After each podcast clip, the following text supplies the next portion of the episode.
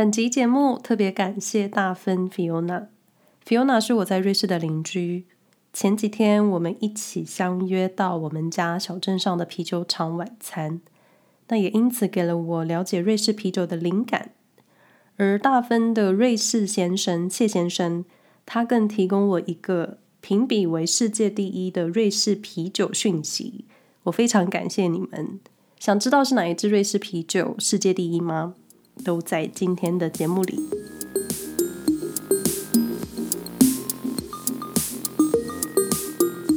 Hello，你好，我是 Angeline。夏天到了，天气很热的时候，很多人会选择喝啤酒。那我身边也有不少把啤酒当水喝的人。台湾最近几年来也有一股精酿啤酒的风潮，所以我觉得现在对于喝啤酒这件事情应该是非常时髦的。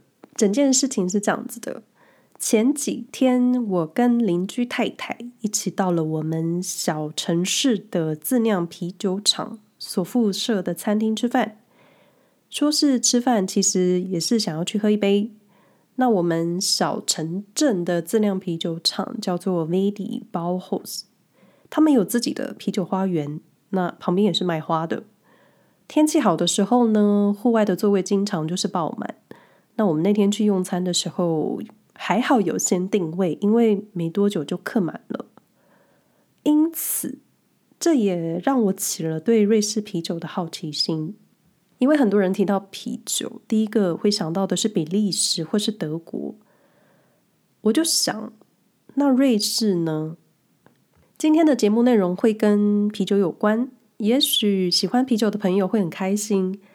那对于啤酒兴趣比较低的朋友，也许可以听听瑞士啤酒的一些历史，因为瑞士小型酿酒厂和精酿啤酒的品牌真的是多到不行，而且。啤酒的品质也是惊人到不行，因为你只要想，他们是用瑞士纯净的水做底，就可以有多好喝。可是老话一句，开车不喝酒，喝酒不开车。喝了酒，就算走路过马路，你也要小心。那你喝太多想吐，也不要往别人身上吐。总之，各位应该都是成年人，知道自己的能耐到哪里就好了。因为出糗可能真的会很糗，那出糗就算了，请不要造成其他人的困扰，或是造成他人生命的损失，就先谢谢大家。那今天想大概说一下瑞士啤酒产业的概况。那我也不是专家，所以就用最简单、最我的方式来跟各位简单的分享。瑞士啤酒虽然不比比利时或是德国这么容易第一个被联想到。但首先，我要跟各位分享一个惊人的数字：瑞士之最之于啤酒。瑞士拥有全欧洲最高密度的啤酒厂，意外吧？二零二一年，在欧洲每一百万居民拥有啤酒厂的数量，瑞士是一百四十六座，第二名是捷克，五十七座。第一、第二名直接差了将近三倍。那排在第三名的是荷兰，五十九；比利时排在第九，三十五；德国落在第十八，十八座。那这个是用每一百万居民拥有啤酒厂的数量来计算的。但我个人认为，除了瑞士，其他国家的小型酿酒厂的数字，我觉得应该比较难精准掌握。但是很可以证明，瑞士的啤酒业正在或是还在蓬勃的快乐发展。那同时也可以证明，瑞士人应该是真的很喜欢自酿啤酒。那因为语言和文化的差异，瑞士德语区的朋友相较于法语区或是意大利语区，更多人喝啤酒，或是更愿意在啤酒上消费。所以所谓的 Oktoberfest 慕尼黑啤酒节。在瑞士德语区的几个重点城市，每年也是快快乐乐的在举办。所以反观日内瓦或是瓦莱州，又或是瑞士法语区最大邦州沃州，因为这里的地理环境还有气候条件，他们能产出很多很好的葡萄酒，所以葡萄酒是他们的优势，也是饮食文化的一部分。所以自然而然就不会先选择喝啤酒。然后顺带一提，在市面上很少看到瑞士葡萄酒，主要是因为产量不比其他的欧洲国家多，加上可能是物以稀为贵，所以瑞士葡萄酒更多都是留在瑞士不出口，因为瑞士人想自己喝。那根据历史记录，瑞士的啤酒饮用开始于欧洲铁器时代的文化，中文叫做拉坦诺文化。这个文化是在公元前大概四百五十年到公元前一世纪，当时兴盛的高卢人以酿造这种当时所谓的饮料，以及蜂蜜酒或是葡萄酒闻名。说是饮料，因为当时也没人会想到这个饮料叫做啤酒。那瑞士最早酿啤酒的记录出现在公元七百五十四年，St. Gallen 当地的修道院里面。研究学者在修道院的建筑设计图里面看到三座酿啤酒厂。那虽然文献表示这张建筑设计图最后没有真的落成，但是可以推测，当时在瑞士的民间已经开始酿啤酒了。然后我就觉得，早期的瑞士修道院可以做好多事情。他们又酿啤酒，又产起司，就是好忙又很厉害。因为瑞士有个 cheese 品牌叫做僧侣头 cheese，也是修道院起家。但当时需要积极生产可以销售的东西，会不会是修道院需要经费？就我猜的，因为这个部分我可能需要有历史小老师来指点我。那来看看瑞士近代啤酒历史，也没有多近，大概一百年前，一九零零年之前，瑞士大概有五百三十家啤酒厂。你想想看，当时的人口 肯定不比现在多，五百三十家啤酒厂，肯定竞争也很激烈。一九零零年代开始了各种现代化，那当然欧洲啤酒业也是。然后紧接着二次大战所带来的冲击，让瑞士的啤酒业了解到，唯有需要通过监管的市场组织或者工会，他们才有可能继续生存。所以，一九三五年三月一日，瑞士啤酒公约开始生效。所谓的瑞士啤酒公约，也可以称为 Das Biocarta，中文叫做卡特尔。那虽然公约的强制力在当时可能不是这么稳定，但是或多或少对于啤酒的价格、类型、成分，又是嗯、又可能是啤酒的容器，有更好或是更严的规范，就是实现了行业内建立合理化的规范跟确立销售关系。想想还真的挺瑞士精神的，很早就知道要规定各种规定。但也可能因为当时二战时期旁边的国家都在动乱，中立国还是可以好好做自己的事情。不过有规范是有规范，但在公平和透明的执行上，虽然有公约规定的规范，但是其中一个很惨淡的就是公约把啤酒厂严格划分区域，规定你只能生产该地的啤酒种类。所以让地区性的啤酒变得很无聊，最后啤酒甚至变成你可以互相交换的物品，而不是商品。而且后期新成立的啤酒厂并没有加入公约。所谓的没有加入公约，就是你可以做自己想做的事，酿自己快乐的啤酒。那在最后多方的批评以及没有创新改革之下，加上后来一些大型的啤酒厂退出公约的协定之后。这个啤酒公约在一九九一年就结束了，也因为啤酒公约的结束，嗯、可以算是让瑞士绑手绑脚的啤酒规定开始活蹦乱跳。但由于饮食文化的习惯，瑞士德语区理所当然有更大型的啤酒厂，好比瑞士最知名，我自己体感好像也是最知名、最多花样的 Feldschlösschen，中文市场被翻译成费德尔城堡。我稍微查了一下，台湾莱尔富曾经卖过这款啤酒，可能是什么世界啤酒节的活动。不过德国也有费尔德城堡啤酒，所以如果有朋友要用中文搜寻，你要小心留意，不要走去德国。那这款啤酒的 logo 是一座城堡的城门，门前有两条酿啤酒需要的原料麦芽。另一个瑞士知名的啤酒品牌 Clander Blau，它的 logo 是一只侧面的公羊。最吸引我的就是公羊的眼睛，因为他们把眼睛画得很奇妙。那除了啤酒，他们也生产矿泉水。不过不知道信还是不信，一九九三年他们被荷兰品牌海尼根收购了。那虽然是瑞士品牌，但已经归成荷兰旗下。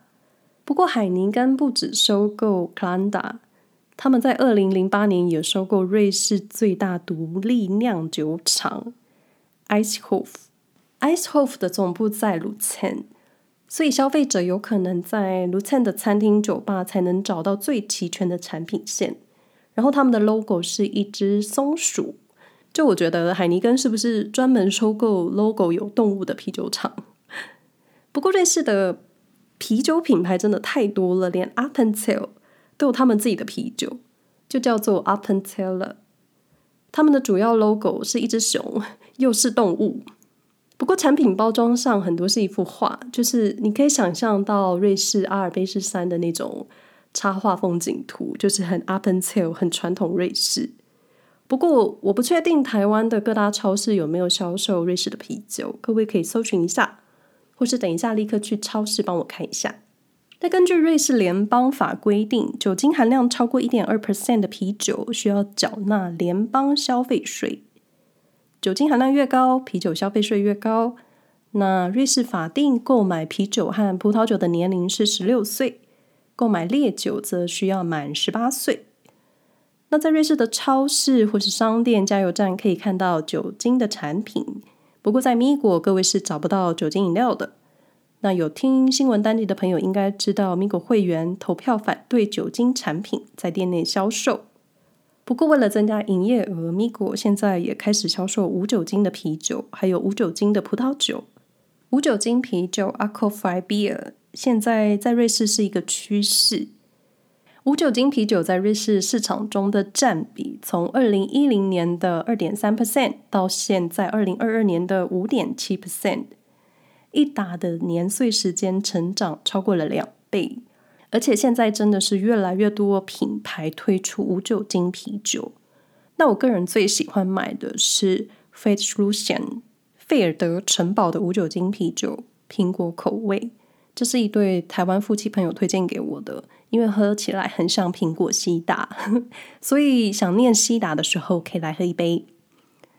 瑞士可以算是无酒精啤酒的先锋吧，因为总部位在苏黎世北部 Winterthur 的。Harden-Gut 啤酒厂早在一百年前，一九零八年开始酿造无酒精啤酒，但是又很可惜，他们被海尼根收购了。不过，他们的 logo 没有动物，就是一根麦芽插在瑞士的地图上。无酒精啤酒的好处在于热量低，所以受到很多运动员的欢迎。那虽然说有些产品标示百分之百无酒精啤酒。但是因为制成，某些无酒精啤酒可能有时候会含量高达百分之零点五的残留酒精。因为无酒精啤酒的做法是提早让酵母发酵结束，那不然就是发酵成啤酒之后再把酒精去除，所以或多或少无酒精啤酒还是有一点点酒。那有一点点酒的无酒精产品在瑞士的法规上是许可的。瑞士联邦公共卫生局的发言人就曾经在受访的时候表示，无酒精啤酒中的酒精含量非常小，所以对饮用人的健康损害风险不大。那弗莱堡大学也在二零一二年的一项研究发现，饮用无酒精啤酒不会导致血液里的酒精浓度变化，所以除了小孩，大家都可以喝。孕妇的话，请询问你的医生。那聊到啤酒制程。就来说一个专有名词，Das Deutsche Reinheitsgebot，德国纯度法。德国纯度法可以追溯到一五一六年，那到现在仍然存在一些传统的啤酒厂，他们依旧遵循这个纯度法酿啤酒。那根据这个有五百年以上的纯度法规定，啤酒只能用水。麦芽和啤酒花酿造，这里没有提到酵母，是因为直到十九世纪，酿酒厂才开始有系统的用纯酵母菌株作为发酵。那最早最早，啤酒发酵是空气中的酵母孢子意外触发的。那德国纯度法曾经在瑞士的啤酒协会中发生过一些作用，不过现在已经不适用瑞士了，因为瑞士有自己对啤酒的定义。在瑞士，他们对于啤酒的定义是用水、麦芽、酵母和啤酒花作为原料，经酒精发酵而成的含酒精碳酸饮料。那同时，你也能用其他原料制作瑞士啤酒，好比大麦、小麦、玉米或是大米，亦或你能使用葡萄糖、糖浆或是蜂蜜。所以，你也可能用其他可以发酵的微生物代替酵母。那顺带一提。瑞士自产的啤酒，除了水跟酵母是百分之百来自瑞士本地，其他的基本原物料都是需要依赖进口的。好比啤酒花只有百分之十是瑞士自产，其他百分之九十需要进口。那大麦、小麦只有一 percent 是瑞士自产的，百分之九十九几乎百分之百都需要依赖进口。那瑞士的小型酿酒厂和精酿啤酒厂的数量真的很多，可能有三四百家这么多。那在瑞士私人自酿啤酒，你不论是免费发送或是自行消费买卖，只要不超过一定的产量，就不需要注册成为啤酒厂。但是如果你是生产啤酒，然后提供给第三方做销售的，就必须符合瑞士的食品法规定。那同时，酒精饮品的交易，你需要经过各邦州的主管部门授权，然后。我查到一个在苏黎世很酷的精酿啤酒品牌，叫做 Doctor Bauhof。为什么是 Doctor？因为这间啤酒厂是由一位药剂师跟病毒学家创立的，所以你知道这间啤酒厂的主理人精通化学，所以他们的啤酒风味肯定是很有意思的。那既然瑞士的啤酒文化这么快乐，肯定就有瑞士啤酒奖 （Swiss Beer Award）。瑞士啤酒奖是针对瑞士以及旁边的列支敦士登这两个国家的啤酒厂所酿造的风味啤酒的一种国家级奖项。那瑞士拥有一千两百多家官方酿酒厂，可以说是酿酒跟啤酒的天堂吧。